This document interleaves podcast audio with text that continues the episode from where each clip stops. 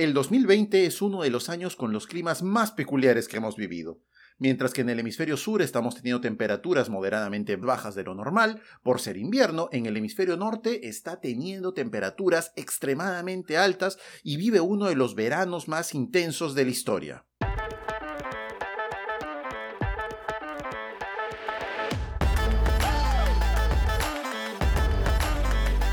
Hola, soy Patricio Valderrama, tú estás escuchando Terramotus y hablaremos de lo que está pasando en varias partes del mundo. Tenemos un episodio especial que se resume en una sola palabra, sequía. ¡Vamos!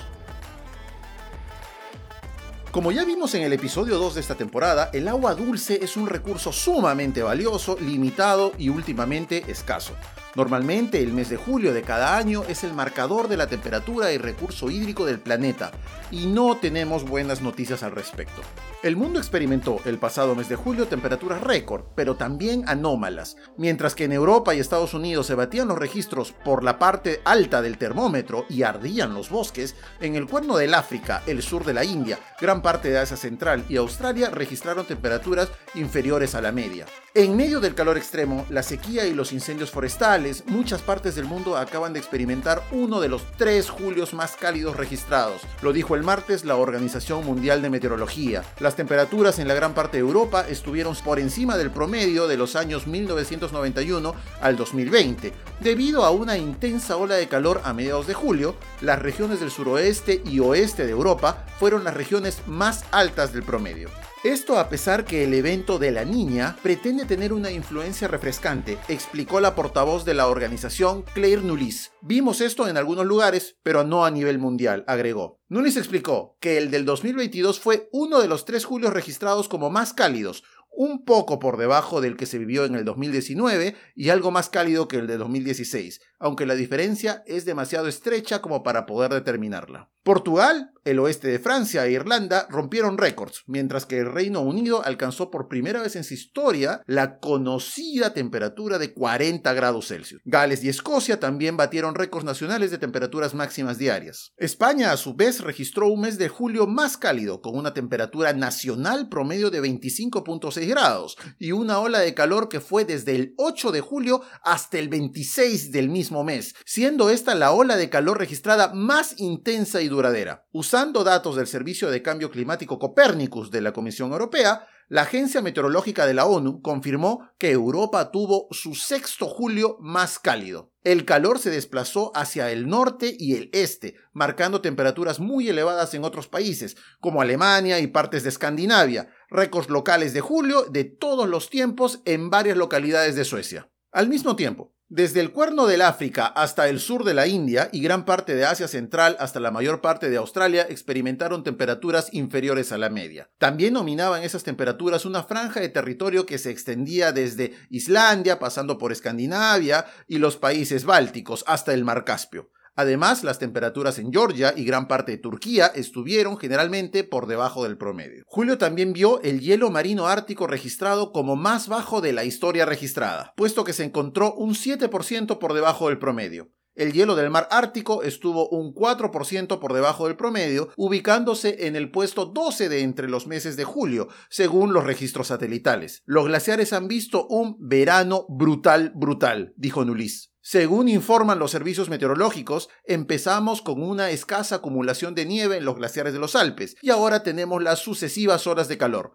Son malas noticias para los glaciares de Europa. Sin embargo, el panorama para los glaciares de Groenlandia es más variado, ya que no ha habido un calor incesante. En medio del calor, el pasado 18 de junio, el secretario general de la OMM, Peter Talas, dijo en una conferencia de prensa que este tipo de olas de calor son la nueva normalidad. Sin embargo, el informe Sequía en Números de las Naciones Unidas revela que los países más golpeados son Guatemala, Haití, Paraguay, Honduras y El Salvador. La publicación señala también que el conocimiento científico riguroso de la mano con una decidida voluntad política son la vía para poner en marcha una acción global y urgente. Los impactos del cambio climático se sienten en todo el mundo, particularmente cuando de falta de agua se trata. Y esta situación es cada vez más evidente y severa en Latinoamérica, como lo confirma un nuevo informe de las Naciones Unidas, Sequía en Números 2022, Restauración para la preparación y la resiliencia, publicado en el Día Mundial de la Lucha contra la Desertificación y Sequía. Las cifras reveladas por este estudio son contundentes. Alrededor de 17 millones de personas fueron afectadas por la sequía entre el año 2000 y 2019 en la región, siendo los países que encabezan la lista Guatemala, Haití, Paraguay, Honduras y El Salvador. Pero el panorama es igual de adverso si miramos la problemática a nivel mundial. El informe de las Naciones Unidas revela que el número y la duración de sequías ha aumentado en un 29% desde el año 2000 y que hoy existen más de 2.300 millones de personas que sufren las consecuencias de escasez de agua en el mundo. Además, según los datos publicados, se estima que las sequías aumenten en frecuencia, intensidad y propagación. Por ello, a menos que se tomen medidas urgentes, las sequías podrían afectar a más de tres cuartas partes de la población mundial para el 2050. Estamos parados en una encrucijada, advierte Ibrahim Tiao, secretario ejecutivo de la Convención contra la Desertificación de las Naciones Unidas. Además, agrega que tenemos que dirigirnos hacia las soluciones, en lugar de continuar con acciones destructivas, creyendo que el cambio marginal puede curar fallas sistémicas. Pero, ¿qué es la desertificación? Aunque es un concepto ligado a la sequía, que se trata de la falta prolongada de lluvias que provoca una insuficiencia del agua disponible, la primera se refiere a la degradación de la Tierra en zonas secas del planeta, causada principalmente por la actividad humana y variaciones climáticas. No se trata de los desiertos existentes, sino de una vulnerabilidad de estos ecosistemas en zonas secas, que cubren un tercio de la superficie del planeta frente a la sobreexplotación y el uso inadecuado de la tierra. Pero, ¿qué podemos hacer al respecto? La publicación señala que, dada la gravedad de los impactos existentes y los que se avecinan, el conocimiento científico riguroso de la mano con una decidida voluntad política son el camino para poner en marcha una acción global urgente. Debemos hacer frente a la sequía con urgencia, utilizando todas las herramientas que podamos, agrega Tiao. Para ello, precisa que una de las mejores y más completas formas de hacerlo es a través de la restauración de la tierra, que incluye atender la degradación de los ciclos de agua y la pérdida de fertilidad del suelo. Y la mejor manera de alcanzar esta meta, según el experto, es imitando a la naturaleza y a sus procesos de reconstrucción de los paisajes. Sin embargo, la restauración no es suficiente. Por eso las Naciones Unidas menciona también la necesidad de proteger y administrar las tierras con mejores prácticas de consumo y producción, donde actividades como la agricultura busquen técnicas de gestiones sostenibles, en este caso que produzcan más alimentos con menos tierra y menos agua. ¿Quieres ventanas seguras en caso de sismos y que a la vez te reduzcan la humedad y el ruido molesto del exterior? Contacta a Vitro Pro te brindan el mejor servicio de ventanas europeas de PVC. Decora, mejora y da mayor confort a tu hogar con ventanas termoacústicas.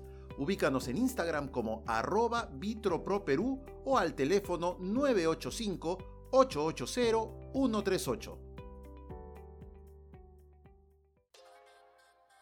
¿Te interesa el mundo de la bolsa de valores y las acciones? Aprende realmente lo que es el trading y no caigas en estafas financieras. En T4T Academy nos dedicamos a educarte para que tengas éxito en los mercados financieros.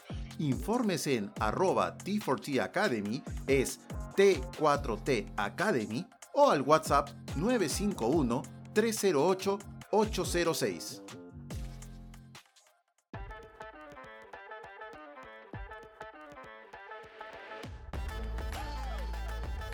El informe señala otros datos clave para dimensionar lo que ocurre en Latinoamérica. Por ejemplo, hasta el 2021, por lo menos 6.4 millones de personas perdieron sus cultivos en Guatemala, El Salvador, Honduras y Nicaragua. Ese número es preocupante, pues se ha triplicado en poco tiempo al respecto del 2019, cuando la suma bordeaba los 2.2 millones de personas. Además, durante una de las sequías más severas en Costa Rica, ocurrida en el 2015, las tasas de mortalidad específicas por especie alcanzaron hasta el 34%. ¿En qué otros países se ha vivido afectaciones de magnitudes importantes y qué similitudes tienen entre sí? En algunas regiones de México, Chile y Perú, los pequeños agricultores han perdido sus cultivos debido a las sequías, mientras que las fronteras agrícolas se han ampliado y la mayor parte del consumo de agua se ha destinado al beneficio de los grandes productores. México se dirige a la receta para el desastre, ya que fue afectado en un 85% por condiciones de sequía durante el 2021, indica el informe. Esto se evidencia en cómo los lagos y embalses se han ido secando en todo el país. Ciudad de México experimentó su peor sequía en 30 años el 2021, precisa el reporte, y los embalses y acuíferos están tan agotados que algunos habitantes no tienen acceso al agua de grifo. Además, un estudio de la Universidad de California, publicado a inicios de este año en la revista Nature Climate Change, afirma que entre el año 2000 y 2021 se vivieron las dos décadas más secas en los últimos 800 años en la región del suroeste de los Estados Unidos,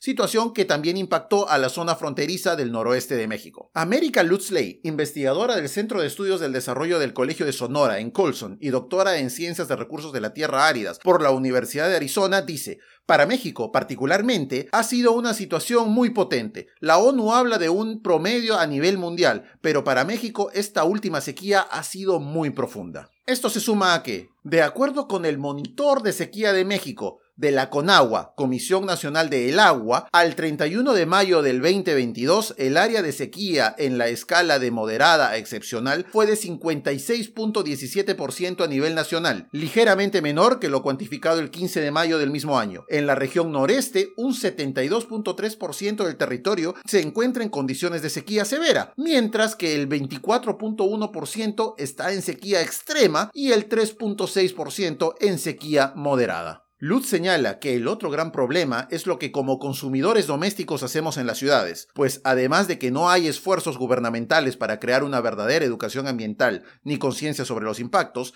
también existen organismos operadores del agua con ineficiencias y problemas de fondo, como la atención de la infraestructura hidráulica vieja. Ella señala, si sumas todas esas cosas con una sequía muy fuerte, como la que estamos teniendo ahora, en una situación global de cambio climático, es la receta para el desastre, asevera la experta. Chile y su mega sequía extendida. Chile es el único país latinoamericano entre los 23 que ha sido identificado por las Naciones Unidas con emergencia por sequía entre el 2020 y el año 2022. Además, señala que durante el 2020 y 2021 se registró un déficit de lluvias en todo el sur del continente americano. René Garrot, director del Centro de Ciencias del Clima y Resiliencia y académico del Departamento de Geofísica de la Universidad de Chile, señala que aunque Santiago de Chile, en la parte central del país, tiene un clima naturalmente seco y es una zona donde históricamente ocurren sequías, a partir del año 2010 la secuencia de estos eventos ha sido ininterrumpida. Garro explica, es a lo que llamamos megasequía, independientemente del consumo, que nosotros todavía no tenemos una claridad al respecto, aunque colegas han empezado a trabajar sobre el tema, el hecho de que haya disminuido la disponibilidad es lo que ha causado este déficit hídrico en gran parte de Chile central. Durante más de 10 años hemos vivido en un promedio con un déficit del 30%.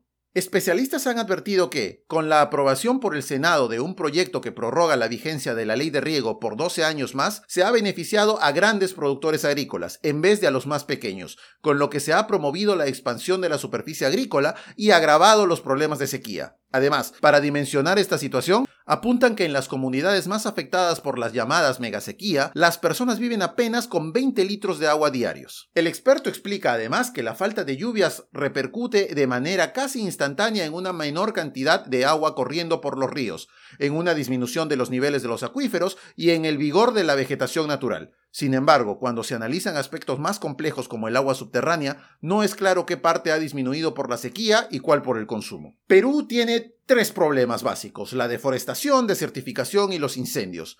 Durante las dos últimas primeras décadas del siglo XXI, la Amazonía experimentó tres sequías generalizadas y todas ellas provocaron incendios forestales masivos.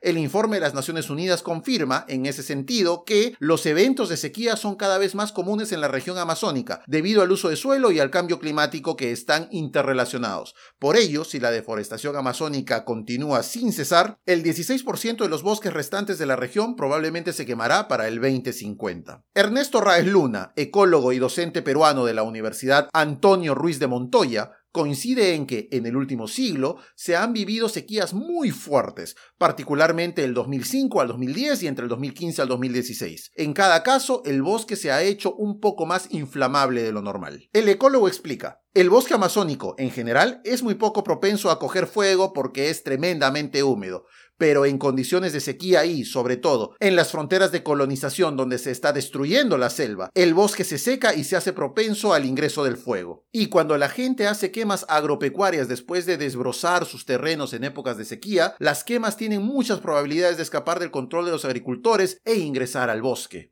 Aunado a estos graves problemas, RAE señala que también se está perdiendo selva debido a la deforestación por minería. Afirma que en la Amazonía se ha convertido en un importantísimo factor de desertificación. Solamente en el departamento de Madre de Dios, en la Amazonía sur peruana, hemos perdido más de 100.000 hectáreas de tierra en los últimos años, devastados por la minería aurífera informal o ilegal. El experto detalla que en Perú hay más de 30 millones de hectáreas en proceso de desertificación, es decir, casi una cuarta parte del país. Y lo preocupante es que, a pesar de que ha habido estudios e intentos de mapeo sobre la desertificación, los diagnósticos gubernamentales acerca de los problemas son muy viejos, con más de una década y requieren actualización. RAES precisa que tenemos que volver a aprender a amar la tierra. No puede ser vista como una cosa inerte que tiene la obligación de darte alimentos. Tiene que ser vista como una cosa viva y que, si no la cuidas, se va a enfermar, se va a intoxicar y va a dejar de producir y morir. Creo que muchos de nuestros agricultores han perdido esa noción original de la grandeza de la tierra, de su vitalidad y tenemos que rescatarla. Los expertos de México, Chile y Perú coinciden en que debe existir una planeación de las actividades productivas basada en las características cíclicas de las sequías en cada región y también sugieren rescatar todas las prácticas ancestrales que han sido ejemplo de las comunidades locales e indígenas para el cuidado del agua, pues insisten en que las sequías no son nuevas y no se van a detener. Finalmente, desde las Naciones Unidas se insiste en que solo se obtendrá resultados si las sociedades actúan en conjunto. Acaba de empezar el mes de septiembre del 2022 y todos podemos ver las terribles noticias de enormes sequías en todo el mundo. Desaparición de ríos, lagos y fuentes de agua que hasta solamente unos años eran casi permanentes. ¿Qué estamos haciendo al respecto? ¿Cómo vamos a afrontar este futuro que todo indica, como ya lo dijimos, es la nueva normalidad y tenemos que afrontarla?